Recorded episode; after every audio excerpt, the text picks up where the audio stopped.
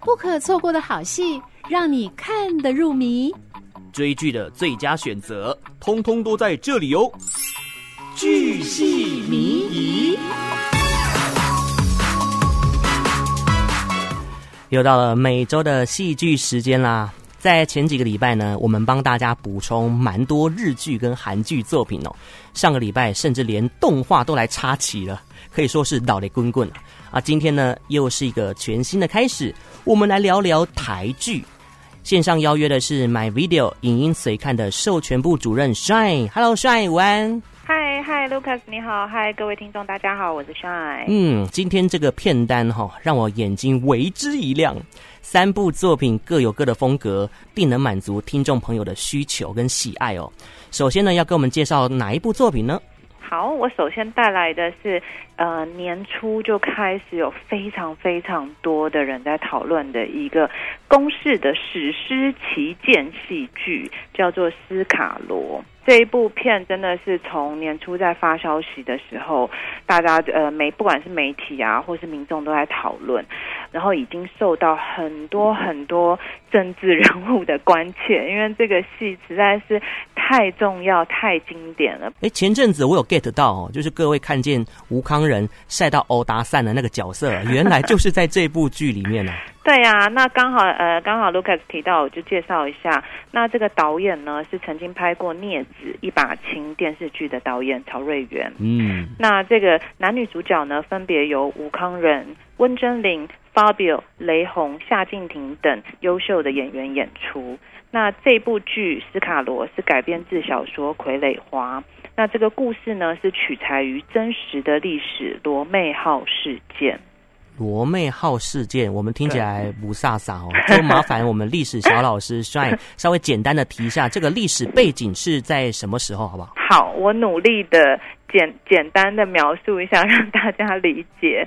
好，这个呃故事背景是在一八六七年的时候。那美国商船就是刚刚讲的这个罗妹号，就是美国商船的名字。嗯，那因为它在恒春半岛附近遇到了暴风，然后发生了船难。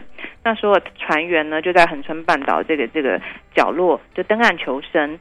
那这个角落刚好是排湾族呃龟仔鹿社传统他们的领域。嗯、那这个部落呢，其实在百年前曾经遭洋人。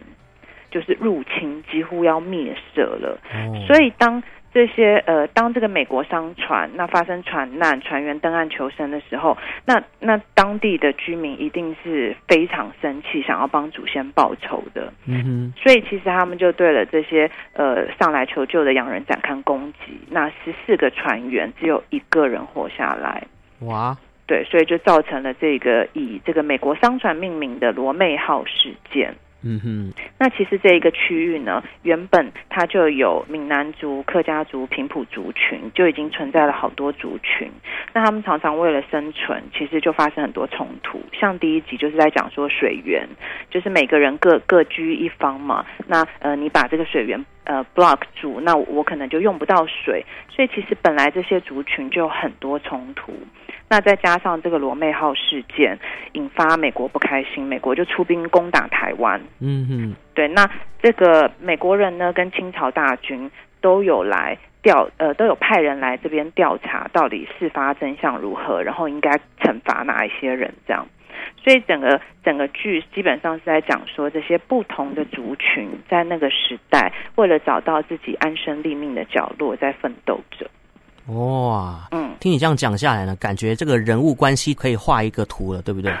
对，现在其实网络讨论度很高，嗯、也有很多很热心的这些网民们，然后还有制作团队都都纷纷在发布这些人物关系图啊，跟这些不同的部落大家的这些背景介绍，其实真的是蛮有趣的一个现象，很少有台剧可以造成这么广又这么深度的讨论呢。对啊，像是这个人物关系图啊，以往可能在美剧或者是其他的作品当中才有办法号召这样子的阵容。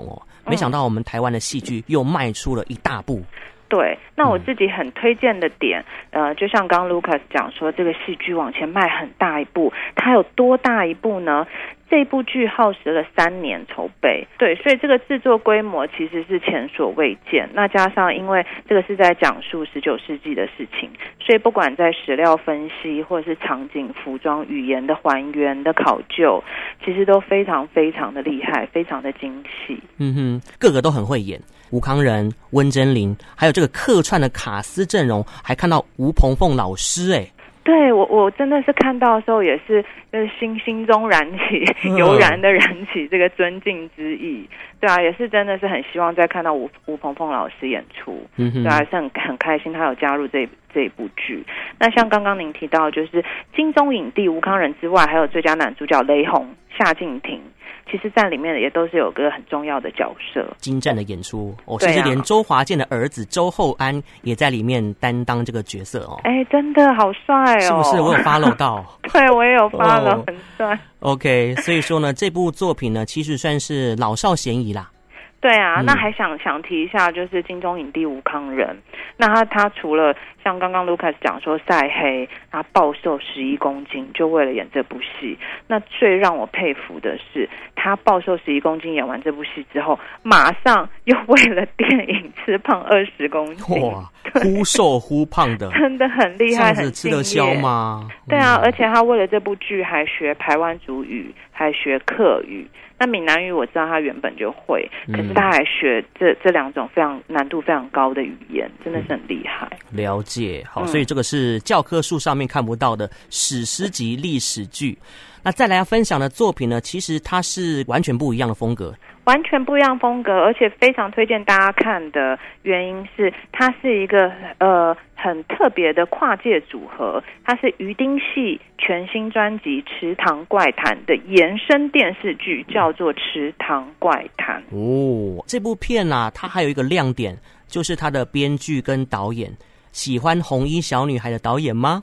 他陈伟豪。就是这部片的导演跟编剧嘛？对，这个呃，陈伟豪导演，这个是他首部电视剧。嗯。那主演的也是也是我们现在线上的最年轻优秀的一代，是台北电影奖得主林鹤轩、金马奖得主陈妍飞、蔡成儒、苗可丽、赵正平领衔主演。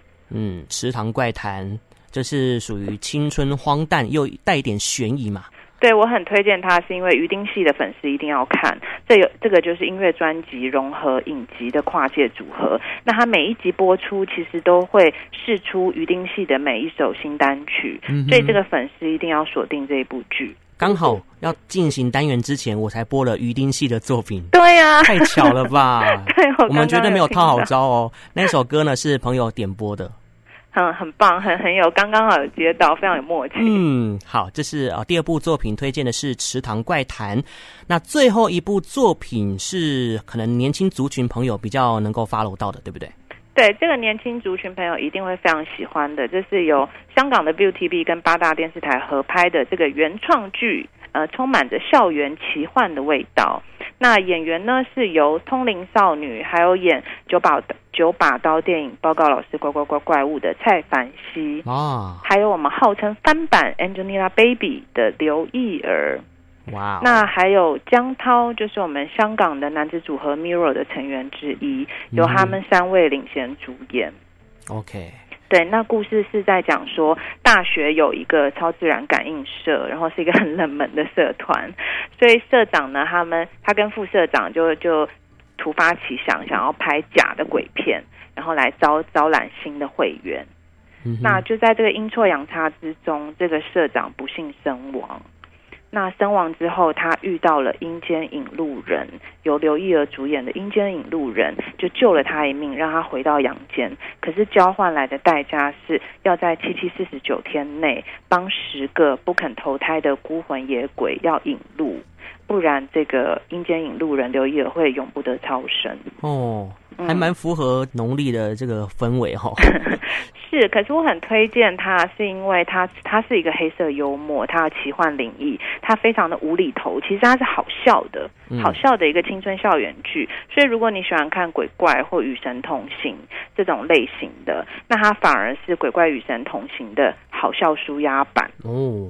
对。而且如果你对学校生活感到怀念，也可以从中找到回忆哦。是。那今天很高兴跟 My Video 影音随看的授权部主任 Shine 在空中的推荐。好，谢谢大家，谢谢，谢谢，拜拜，拜拜。